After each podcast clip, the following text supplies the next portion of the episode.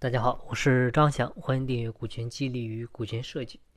今天呢，我们来聊一聊股份啊到底该给谁的话题啊。我们先分两种情况，就是公司缺钱的时候，还有就是公司不缺钱、现金流充足的情况。那公司缺钱的时候呢，如果说股份卖给公司以外的人，一般呢就是找投资人啊，这个时候呢尽量是做高估值。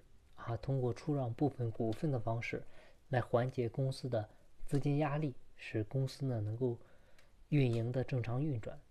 啊，那公司缺钱的时候呢，如果说卖给公司内部的人，这种呢就是内部员工进行融资了。啊，这个时候需要的就是钱。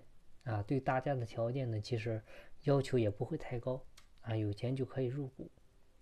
那公司缺钱的时候呢，我的观点是。能够卖给公司内部的人，能够凑够资金的，就不必卖给公司外部的人，啊，因为员工投钱了，他相当于是投入了风险，啊，他会拼命的干，而对于外部投资人来说呢，你的公司不过是他投资的万千项目当中的一个，啊，即便你这个公司做死了，也都是毛毛雨，啊，也没有那么在乎。那我们再看公司不缺钱的时候。这个时候要是卖股份的话，如果说卖给公司以外的人，啊，一般就是啊，老板啊想要套现了啊，但是呢，各位问大家一个问题，就是你看房地产啊，房地产商他们卖房子的本质是什么？他想干嘛？啊，就是赚钱嘛。那老板卖股份的目的是什么呢？肯定也是想赚钱，但是。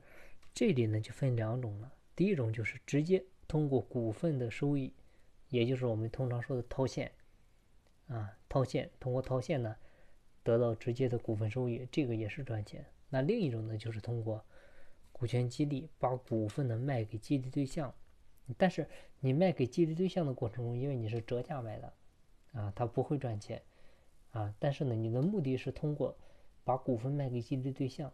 让他们去创造更高的收益，给他这个激励作用，然后呢，给公司给自己能够带来更高的效益回报。那两种方式呢，通过比较哪种更好呢？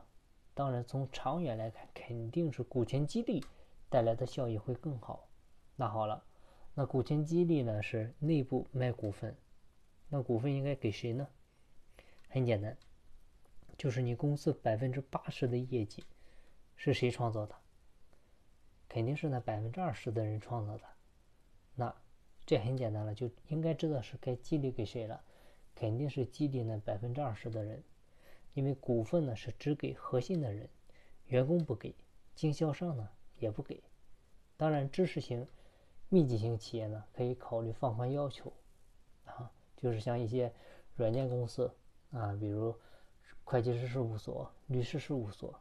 啊，你这种可以考虑全员持股啊，当然它也肯定是部分全员啊。